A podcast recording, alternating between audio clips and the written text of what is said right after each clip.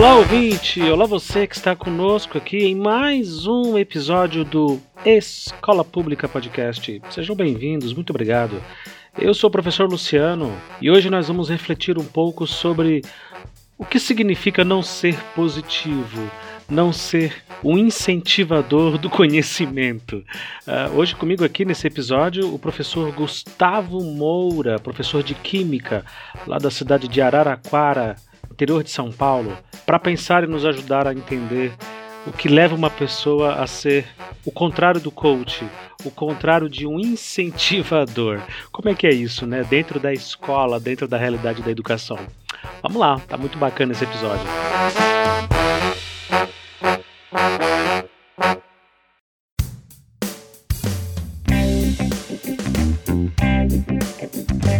Cara, você falou uma coisa que, que, eu, que eu vi muito também nesses anos de experiência com professor, que é a principal desmotivação de uma escola tem sido os professores já efetivos, né? Aqueles que já estão concursados. E quanto mais tempo de casa eles têm, quanto mais tempo de carreira eles têm, parece que eles estão mais desmotivados e mais cansados ainda. E cansam você, porque eles tentam o tempo todo te desanimar. Não, não vai dar certo. Não, isso aqui já foi feito. Em 1900 e não sei quanto foi feito, aí deu errado. Aí mudou o diretor e não sei o quê. E eu tô contigo, eu tô contigo. Professores são contratados que não tem muita estabilidade. Eles dependem daquele ano, né? Vou fazer bem feito esse ano, porque ano que vem eu não sei como é que vai ser. Esses eles vão com um gás, meu compadre. E eu também tive a alegria de trabalhar com esse pessoal. E foi bacana, foi bacana. Cara, casou direitinho com a minha realidade aqui. Perfeito. Os efetivos realmente cansados. Os efetivos são a aplicação real do anti-coach, né? Isso. Não, faz isso não, não precisa fazer isso. o anti-coach? São anti-coach, né? Porque você pega, abre aqueles vídeos lá, acredite em você, faça, não sei o que tem. Professor efetivo já é o oposto já. Não, não faz não, não precisa. Caramba, que analogia fantástica, isso mesmo. Ó, oh, nós estamos aqui com uma ideia, o Joãozinho lá me trouxe um, um, placa de isopor, vamos fazer? Não, não, não adianta. Semana passada eu tentei fazer, quebrou tudo, eles destruíram tudo. Pô, é, é, é, o, é o, inverso do coach, é verdade. É. Eles, é eles são os não motivacionais. São os antimotivacionais. Pô, essa parte do livro aí que você falou é igualzinho também. Eu, a, a, gente escolhe um livro e vem outro. Aí quando chega o livro, aí fala, mas por que, que vem esses livros? Não, porque a editora vai dar uma, uma impressora para a escola, a gente escolheu esse. Mas isso aí é propina. Não, não é, não, é propina. Vocês estão vocês estão recebendo um equipamento de suborno para poder escolher o livro da editora. Que, cara, eu vou te falar, viu? Eu, eu, eu, fico muito triste com isso. Como que o serviço público ele é levado, ele não é levado a sério, né? Não é uma coisa que as pessoas falam, não, pô, eu faço parte dessa máquina, eu tenho que fazer bem feito a minha parte. E vai tudo trocado. Não, Você e... escolhe uma coisa, vem outra. Chega a ser cansativo, porque no final você acaba perdendo pelo cansaço, né? E aí essa questão dos livros, por exemplo, já são poucas opções, já são opções ruins. E ainda tem a questão da obrigatoriedade daquelas opções que você tem limite, você não tem nem a capacidade de escolher mesmo, né? Igual você falou. É, e as opções são poucas porque são pouquíssimas as editoras que têm know-how e capacidade de vender milhões de livros, né? Para um estado como São Paulo, por exemplo, com 3 milhões e meio de estudantes. E aí vai lá um representante, às vezes é um estagiário, Vai lá um rapaz fazer uma demonstração tal. Na demonstração é assim, ele coloca os livros lá na mesa e chama os professores e fala, ó, tá aqui, ó, é isso aqui que eu tenho para oferecer. Aí, eu não sei como é que foi na sua escola, mas nas escolas que eu trabalhei isso já aconteceu e, e, é, e é, assim, é, é, de você sentar e rir, né? Porque eles colocam um cafezinho, compram uns bolos, umas coisas e tal. Não, porque vai, vai fazer um café para vocês. Pô, tá me comprando com biscoito, rapaz. me respeita. Tá me comprando com cafezinho, com, com Todd. Pô, aí você escolhe o livro, tá? Aí no outro dia vem uma outra editora, mas assim, é no máximo duas, eu já vi três, mas é muito raro. E não vem o livro que você escolhe. Você fala, não, eu quero desse autor aqui que vocês me trouxeram, quero dessa série, dessa não sei o que, sei o que. E no, no, final das contas vem outra coisa. E, cara, é, é uma bagunça. É uma bagunça. É, é, quem é de fora da educação, quem tá por fora dessa nossa realidade, não faz ideia. Não faz ideia. E a gente precisa dar publicidade a isso. Cada vez mais falar sobre isso, né? Como que é esse dia a dia. Sim, além da, da questão do, da real necessidade de trabalhar com livros, né? Porque seria, de repente, mais acessível essa mesma verba ser, ser direcionada para algum outro tipo de dinâmica de consulta, né? Até porque os livros eles têm um vencimento, uma validade de três anos, e sempre que nesses três anos vai trocar, você troca um livro com os mesmos conceitos e normalmente errados. Há alguns trabalhos da Alice Lopes, por exemplo, que ela faz um levantamento sobre obstáculos epistemológicos, né, e visões distorcidas da ciência que são postas em livros e são comuns, sabe? E você questionar o livro é uma coisa, como assim você está questionando um livro? Pois como é. se um livro não fosse feito por pessoas também, uhum. não tivesse todo um viés político por trás do livro, daquele conhecimento. E aí algumas discussões não são tidas, né? Daria, daria um ótimo SD, por exemplo, com um professor de física, a discussão da mudança do conceito de mol, que você comentou um tempo Boa. atrás que gostava, né? Conceito de molar. mol. É, o conceito de mol mudou. Mudou. Mudou? Do que eu aprendi mudou. nos anos 90 mudou. Caramba. Isso, mudou. Não mudou Caramba. tanta coisa, mudou o enunciado, né? Mas Só a química toda... muda? Química, como assim? Desculpa. A química, o conceito da química, ela muda? Assim como a ah, ciência, como a física? Sim, os conceitos eles vivem mudando, né? E aí a grande questão dos livros é justamente essa. Os livros ensinam vários, vários e vários conceitos errados. Então, você trabalhar com a teoria do octeto, por exemplo, ingessa muito pensamento para você explicar uma ligação química do enxofre, por exemplo, que ele faz mais do que oito ligações, entendeu? E aí Caramba. você. O nome, o nome é bonito, hein? Teoria do octeto. O nome é bonito. É bonito.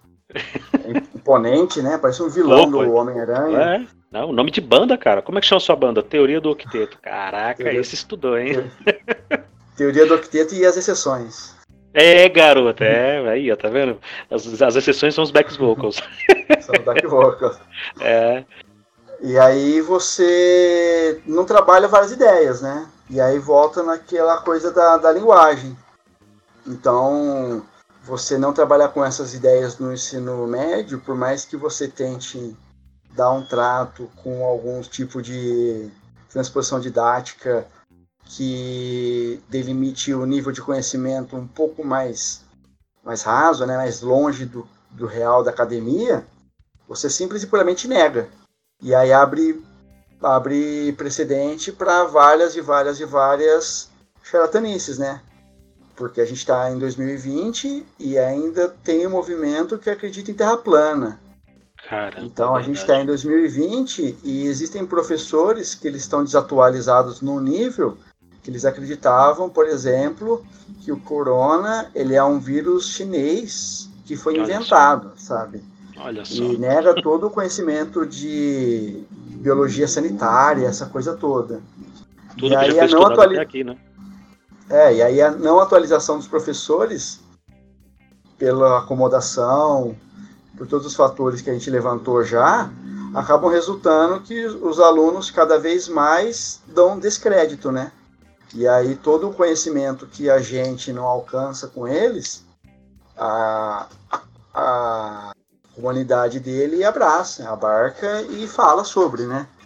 Então, eu não comento sobre os experimentos da evolução, não deixo claro, mas a Bíblia fala que aconteceu de um jeito. Exato. E aí você acaba tendo que discutir com fé, por exemplo. E aí volta naquele caso da gente não conseguir se envolver na, na vida dele, da cultura, né? da forma de pensar. E aí toda a linguagem dele vai abarcar com conceitos que simplesmente não tem nenhuma relação com a realidade do conceito. Total. Então, a ideia do calor, por exemplo, é deturpada. A ideia de quântico é deturpada. A própria matemática é deturpada, né? Porque eles inventam porcentagens a esmo. Ah, tantos por cento disso. ah, calma. Como assim tantos por cento disso? Qual o parâmetro, né? Qual o parâmetro? Quantas vezes, quantas vezes a gente escuta o termo trilhão hoje em dia, né? Então normalizou esse número, trilhão. E não dá para ter um grau de grandeza de quanta coisa que é um trilhão de alguma coisa, né? Você comentou aí do, do, do, do quântico, né? E eu adoro assistir esses vídeos desses coach quântico. Primeiro que o coach já é um técnico, né? Se você for traduzir ao pé da palavra, ao pé da letra ali em inglês, é um técnico que é como se fosse um, um treinador, né? Que te treina para alguma coisa. Já é bizarro você imaginar que existam pessoas que se formem nisso e que sejam treinadores de qualquer coisa.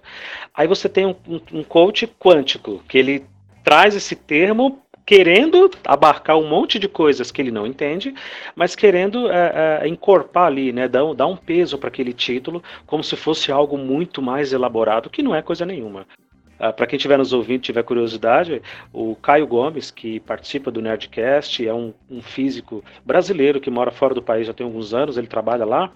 Ele tem feito alguns vídeos, vídeos resposta que ele é físico, né? E, fazendo vídeo resposta sobre esses quânticos. E assim, é, é, ele fica tão abobado quanto a gente assistindo, porque não tem muito o que responder, porque é uma mistura de nada com coisa nenhuma. Eles nem usam conceitos, ideias, nada, nada, nada. É só dizer que você tem que eh, descobrir o seu eu mesmo, porque você é o motivacional, é a inspiração, porque você é isso, você é cerebral, você é não sei o quê. Cara, e aí Quântico é só um, um, uma palavra de enfeite ali que não significa absolutamente nada. Nada, nada, nada. Não, não dá nem para dizer que é pseudocientífico, porque nem ciência eles estão tentando ser, eles estão tentando ser uma outra coisa. E aí volta para aquela coisa toda de você sempre estar tá pautando a sua existência em prol da existência do colega. E volta nisso sendo alimentado pelo currículo escolar, né? E hoje a escola, ela assume que você tem que entender. E aí hoje a escola é quase um coach também, né? Tem várias metodologias que falam, não, aluno, veja, faça, aprenda você sozinho. E aí negam toda a materialidade que é necessária para isso. Então, deu um livro X, que a gente não escolheu para eles. Então, ah, se você tem um livro e você tiver vontade, você consegue chegar no conhecimento. Pois é. E aí a gente não consegue discutir isso. Então, o planejamento são todos os professores pensando no próprio umbigo. Ah, porque essa turma eu não quero pegar. Ah, porque não sei o que tem. Ah, quarta-feira eu não posso trabalhar. Isso. Hein? E aí, esse não espaço de discussão não consegue propiciar nenhum tipo de mudança, né? Você acaba com várias pessoas pensando no próprio umbigo, né? E não entendem a responsabilidade que tem sendo professor. Então, eu uso minhas abonadas. Então, para quem está ouvindo, né, professores eles têm direitos legais de algumas faltas que são respaldadas pelo sindicato, né? Mas algumas pessoas usam isso de uma forma egoísta, mais do que pensar na turma, nas 40 pessoas que não vão ter aquela aula, pensa em si mesmo. E aí você tem na sala dos professores algumas discussões que são negadas porque as pessoas negam discussões políticas, né? E elas não conseguem assumir que você ter uma motivação para o Grêmio escolar brigar pelas coisas da turma, as formas com que as relações são dadas, elas são políticas, não precisa necessariamente ter um partidarismo, né? E aí todas as conversas, elas acabam sendo limitadas. Ah, igual você pôs, né? Seja por um coordenador ou seja por um grupo que quer tirar da reta. E isso atrapalha um pouco, né? E aí a gente vai na briga para saber qual é a melhor forma, qual é a forma mais divertida. Porque no fim das contas, a única coisa que a gente não prioriza é tornar uma aula divertida para a gente, né? Exato. E outra, quando algum professor consegue realizar, desenvolver uma coisa bacana e os alunos se divertem com aquilo, uh, boa parte do grupo começa a torcer o nariz, né? Fala assim, como assim? Aquela sala está se divertindo? Aquele professor está conseguindo se conectar e os alunos estão se divertindo com ele? Aham, com certeza não estão aprendendo nada. Já começa uma despeita, né? E assim, é, é, é complicado, cara. Aí você comentou também do vírus ter sido criado na China. Velho, eu gravei um episódio aqui. Quem quiser procura aí na nossa, na nossa lista aí no site ou no Spotify Eu gravei episódio assim às pressas, correndo, justamente falando sobre isso. Inclusive o nome do episódio é Fake Coronavírus. Porque eu tinha acabado de ouvir isso de, de vários professores próximos a mim que vieram me dizer que sim, o vírus foi criado pela China. Foi, porque eles querem desestabilizar o mundo, a economia, para poder vencer os Estados Unidos. E aí é aquele momento, né, Gustavo, que você olha para a cara do seu colega, do seu parceiro de trabalho ali todos os dias e você pensa, tamo lascado estamos lascados. Se ele tem coragem de dizer isso para mim, ele tem coragem de dizer muito mais para os alunos dele. E aí cria essa cultura terrível de desinformação, que é o que a gente está comentando aqui. Cara, olha, olha que época terrível que a gente está vivendo. Eu acho que os nossos professores de 100 anos atrás, que deveriam sonhar, né? Pô, no futuro nós vamos ter equipamentos, vamos ter tecnologia, vamos ter, sei lá, telecomunicações de todos os tipos. Eu nem sei se eles imaginavam isso, mas eu estou chutando aqui. Mas as pessoas esqueceram de contar com a imbecilidade, né? Com a imbecilidade que é democrática, é generalizada, inclusive de professor. Eu não sei você, mas isso me assusta muito. Isso me assusta num tanto também, e de repente mais do que assustar me incomoda, porque você dá a sua percepção, mas eu noto que isso vem muito de uma necessidade de você querer, das pessoas quererem centrar a existência do mundo, do universo em torno dela. Então, tem essa descrença da ciência atualmente, porque que acontece? Essa motivação para você entender que liberdade ela é voltada para você e pautada por você e para você, ela faz com que a sua visão de mundo, o seu entendimento de mundo seja prioritário. E aí volta aquele termo do erro na escola, né? As crianças são estimuladas a entender que um, o que elas entendem, o que elas sentem é essencial. E aí você tem toda uma destruição daquela lógica de usar a percepção do jovem na escola para direcionar, para fazer uma compreensão mais efetiva para a realidade, os fatos serem entendidos de uma maneira metodológica, né, que é ciência.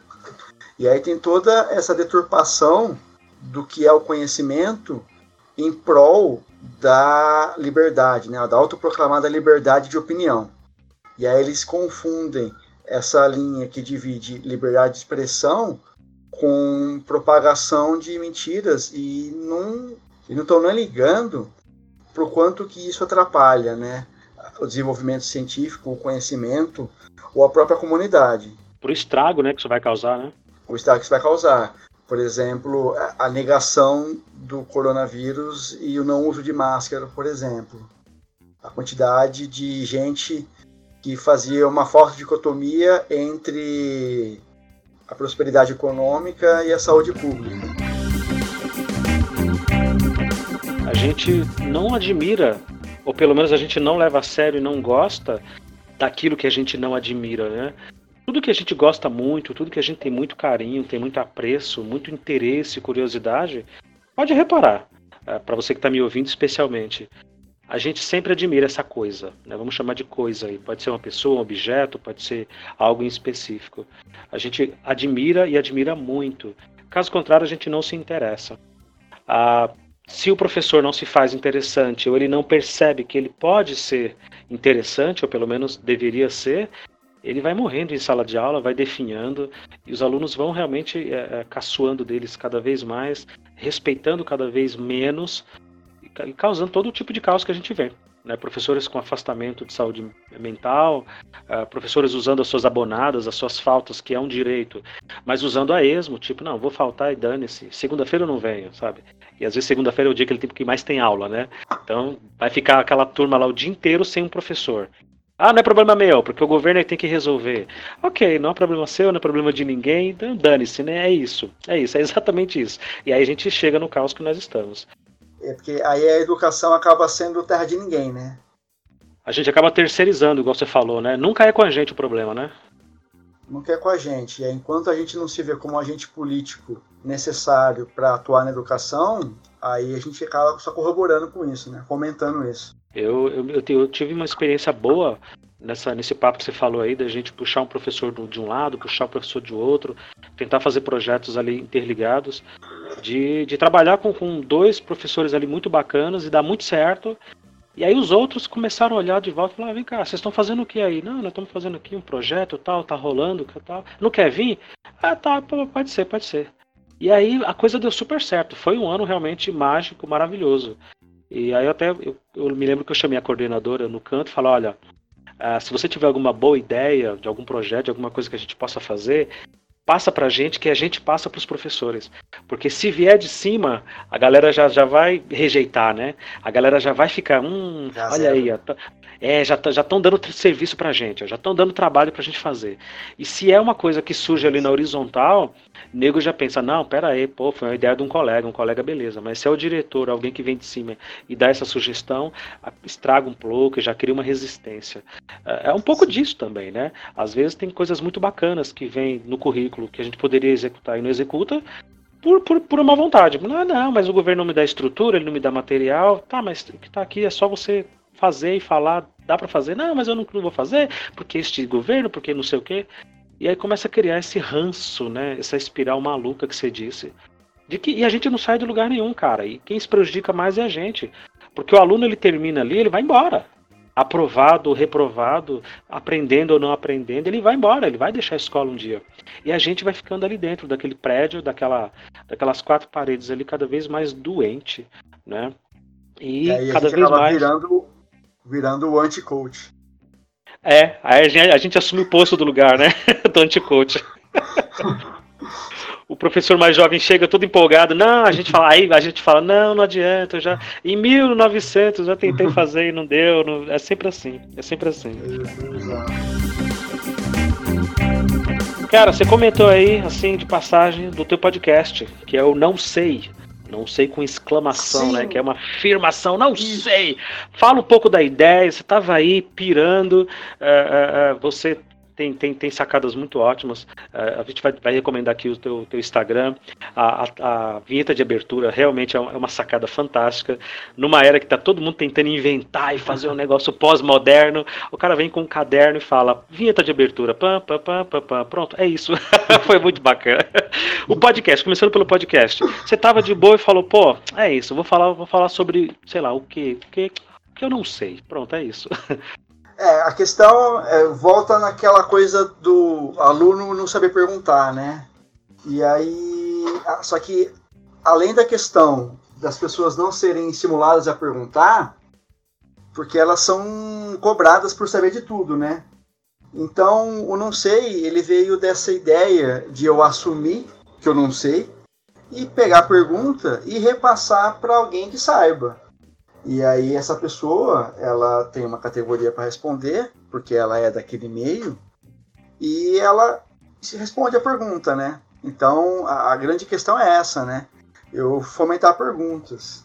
Então, nesse meio tempo, eu consigo, na articulação para fazer as perguntas, conhecer gente interessante, abrir a minha cabeça, né? E realmente pensar que tipo de pessoa que detém esse tipo de conhecimento. Então, eu parti de um episódio com uma pessoa da administração pública que do sindicato que ele está fazendo as cobranças dos orçamentos públicos e perguntar quanto custa uma cidade. E aí a gente não tirar as informações de qualquer lugar, né, da nossa cabeça. Então o podcast ele tem essa intenção de você não ter problema nenhum em assumir que não sabe, perguntar para quem sabe e nesse processo todo conhecer alguém. Conseguir respostas muito boas, né? As respostas também são bem boas. E aí os convidados costumam perguntar, né? Não, mas aí não tem uma contrapartida, se surgiu alguma outra dúvida. E aí eu falo, se surgiu outra dúvida, ótimo, você fez o seu melhor trabalho possível, né?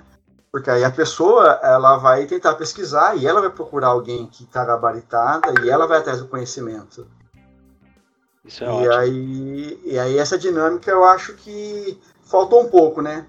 Porque de repente se você pegar algum tema e procurar no YouTube, o que, mais, o que você mais vai encontrar são pessoas com canais que falam de tudo.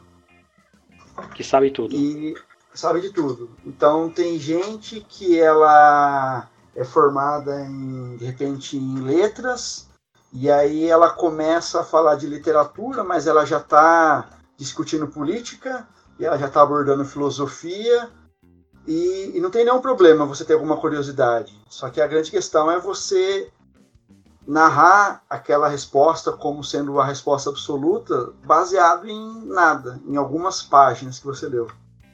Baseado na minha cabeça.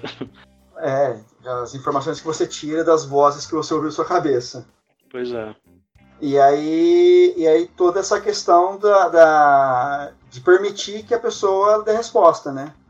Então, normalmente, quando a gente é numa conversa, por exemplo, a conversa vai para um rumo mais específico.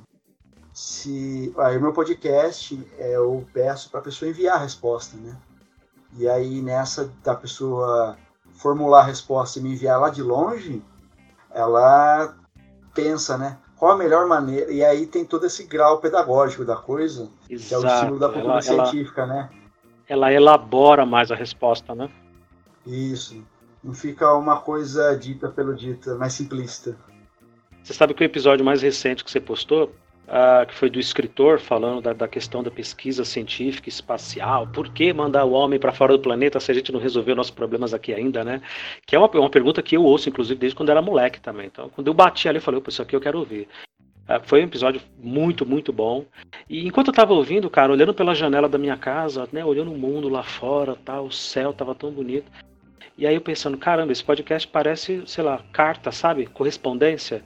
Então você mandou uma, uma, um questionamento e ele de lá mandou uma resposta elaborada, é, é, o mais formatada que ele conseguiu e sucinta que ele pôde. E, e, me pareceu isso, meio que cartas eletrônicas, né? Foi muito bacana. A ideia foi muito boa, está de parabéns. Muito obrigado. E tem alguns episódios que, igual eu comentei, da você deve acreditar na ciência, né? Porque deve acreditar que as respostas até me surpreendem, por mais que eu tenha uma noção prévia, né? E, e, é bem bom esse processo de perguntar. E caso você que está ouvindo agora queira enviar alguma pergunta, você pode enviar para o e-mail. Escreva para a gente ler, arroba gmail.com. o e-mail também já é uma boa sacada. Né? Escreva para a gente ler, arroba gmail.com. Manda lá, fala, ó, não sei tal coisa. E troca uma ideia que o professor Gustavo vai te responder. Ou ele vai arrumar é, quem possa vou... te responder. Eu vou arrumar quem responda para a gente, né? E aí tem algumas pautas interessantes. E aí eu fico triste porque eu tenho essa linha editorial que eu só coloco o que perguntaram, né? E aí tem perguntas que eu tô muito doido para pessoas fazerem, isso aqui não fazem. Então, cara, era isso que eu queria comentar agora. Quando a gente começou a trocar ideia, você comentou isso. Pô, tem umas perguntas aí que eu tô louco para que façam. Fala pelo menos uma, vai. Uma só que você fala, não, essa daqui eu gostaria que fizesse. Eu sei que são muitas, mas revela só uma que, se chegar lá na caixa de mensagem, você vai falar, é, é tetra, é tetra. Por que, que todos os favos são hexagonais e não tem nenhuma espécie de abelha que faça algum favo quadrado ou triangular? Caramba, top. Ao longo de milhões de anos, nunca existiu uma espécie, até, que, até, até onde a gente sabe, né? Que tenha então, feito um será? favo no formato diferente. Então, Cara. aí é aí que tá, né? Quem você buscaria para fazer essa resposta? Já tem em mente? Eu já tenho. Você mesmo faria, será não? Então, eu, eu sei a resposta, na verdade, né? Só que uhum. aí, partindo daquela premissa de, de da carteirada de conhecimento ser um pré-requisito, né? Aí eu não responderia mas alguma questão, aquela, por exemplo, se a água é transparente, por que, que se a gente tira a foto do espaço, a Terra é azul e não marrom? Porque a gente vê o, o, o chão através dela. Fundo do oceano, né? É. Fundo do oceano. Aí essa é, poderia responder, que aí a, a química consegue abarcar ela, né? Então, se você quiser enviar esse e-mail, tá convidado. Boa, você que está nos ouvindo aí, mas envie antes de mim, porque eu provavelmente vou enviar algumas também, que eu já estou começando a formular uns, uns, questionamentos aqui. É isso, o podcast não sei. Segue lá, curte, é, ouve, porque são episódios curtos e é muito bacana. E, e são, dá para maratonar, dá para platinar, como diria a professora Dani, nossa parceira aqui, dá para platinar, platinar, e ouvir em, em alguma temporada. É, uma gíria que ela usou aí. Vamos platinar e ouvir esse, esse podcast inteiro. Platinar é um termo bom. É o termo bom, é. Segundo ela, é uma, é uma gíria gamer. Aí você tá ligado que eu já tô muito, muito por fora porque eu não entendo nada. É, a gente, amigo, é o que os jovens chamariam de boomer. boomer. Boomer. O baby boomer. é, a gente é dessa geração dos boomers já. Certo. Fala um pouco do seu Instagram também. Dá, dá o um endereço para quem quiser acessar lá, curtir. E aí, no, além do meu podcast, né, que aí partindo dessa ideia minha de propor algumas formas diferentes, didáticas, e tentar atualizar narrativas de como explicar o conceito, né, eu montei aquele perfil que é o arroba profissionalíssimo.gus no Instagram e eu tento fazer algumas sínteses mais conceituais, né? Porque há todo aquele preconceito de não gostar de química antes mesmo de começar a aula, né? E o que é. faz sentido, porque algumas palavras são, são feias, né? Tem palavras que são bonitas. Igual, por exemplo, eu acho que entropia é uma palavra muito bonita. Entropia é legal. Entropia é eu prefiro bonita. teoria do octeto, mas entropia também é legal. Teoria do octeto é uma palavra. É um termo bonito, é um termo forte, termo sabe? Termo, é um termo bonito, é um termo é. arrudo. É, só que aí se você pega a palavra orbital, orbital é uma palavra meio feia, eu acho, entendeu? Ah, orbital é legal também. Ah, e aí... Acho que balançamento molar é mais esquisito. Estequiometria é uma palavra feia, cara. Estequiometria é terrível. É terrível. Estequiometria é uma palavra muito feia. e aí são palavras feias assim que assustam, né? E aí eu tento dar uma abordagem um pouco mais leve. Então, tudo aquilo que a gente comentou, né? Eu, eu tento fazer esse esforço. Então, eu tento fazer um roteiro e aí nesse roteiro eu monto todo um storytelling que aí eu vou do ponto A ao ponto B e tento trabalhar a construção do conceito mesmo, né, para encaixar. Então aquela palavra ela vai ser associada a uma ideia, não é a palavra pela palavra. Então eu montei aquele perfil não para quem já tem conhecimento em química, né, mas é justamente para tentar romper essa barreira da química ser um negócio tão feio que é que eu nego de, de antemão. E aí eu tento dar essa, essa pegada um pouco mais humorística às vezes também, né? Igual a vinheta ah, de é introdução, que tem que achar alguma Deixa mais piada. leve, é. E fiquem atentos nos cenários. Sempre tem um desenho no, no, cenário no fundo que explica alguma coisa, né? É, é um easter egg, né? que, o, que o jovem chama. É, garoto, é isso aí. Gustavo, quero te agradecer muito sua, sua participação, sua paciência. Uh, a gente conseguiu fazer aqui um bate-papo, uh, uma reflexão um pouco mais profunda, um bate-papo aleatório, mas foi muito bacana. São dois professores da rede pública trocando ideias sobre a realidade e sobre como nós todos estamos perdidos, né? Uh, essa é a verdade. A gente está tentando se encontrar no meio do caos, no mar do caos, e eu estou muito curioso para saber daqui a 50, 100 anos como que as outras gerações vão olhar para nós vão dizer, cara, eles, eles, eles sabiam o que estavam fazendo, porque parece que não, né? Eles vão olhar para a gente e falar, gente, eles estavam perdidos, velho, olha lá. Tudo, né? Sociedade, escola, política, tudo tá tudo perdido. Obrigado, obrigado por ter participado comigo. Eu que agradeço o convite, e aí é sempre interessante ter esse recreio essa aula de janela para a gente conversar, né? Deu mais ou menos uhum. tempo de uma janela para a gente deu. botar algumas ideias para repensar, né? Então, muito obrigado pelo convite, pela confiança de achar que eu tenho coisas a agregar e tudo mais. Obrigado ah, você que ouviu. Fica o é convite é para seguir as páginas e o Instagram Escola Pública Podcast também. É isso aí, segue lá. Instagram, Facebook, Twitter, digita lá, Escola Pública Podcast, a gente está lá.